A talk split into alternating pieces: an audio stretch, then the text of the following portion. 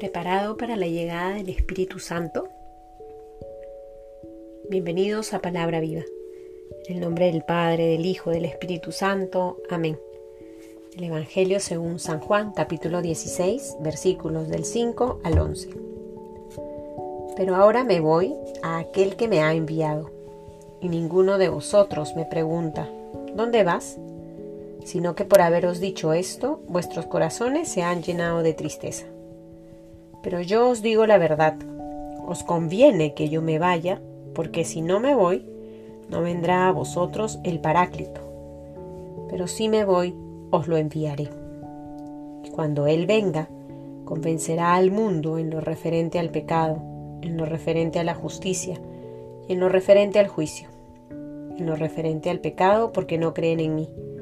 En lo referente a la justicia porque me voy al Padre y ya no me veréis en lo referente al juicio, porque el príncipe de este mundo está juzgado. Palabra del Señor. Estamos ya en la semana sexta de Pascua, nos queda una semana más.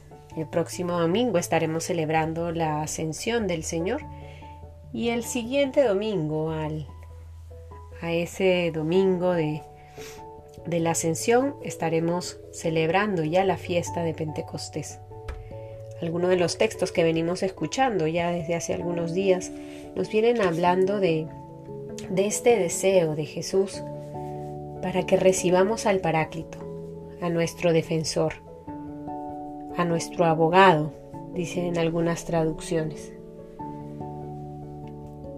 Es el Espíritu Santo, bien lo sabemos, quien sostiene la iglesia y sostiene la vida de cada uno de nosotros. Es el Espíritu Santo que nos fortalece en el camino de la vida cristiana. Para recibirlo, pues el Señor Jesús tiene que irse. Pero irse no para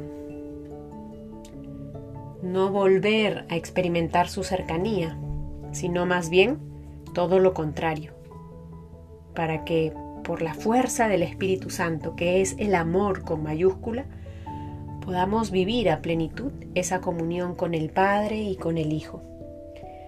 Que en estos días que quedan de la Pascua, en, los que nos preparamos para celebrar la fiesta de Pentecostés, podamos, queridos hermanos, disponer nuestros corazones para que sea el Padre quien con su gracia nos capacite cada vez más para vivir ese amor pleno que podamos experimentar en lo cotidiano ese amor que vive el Padre, el amante, con el Hijo, el amado.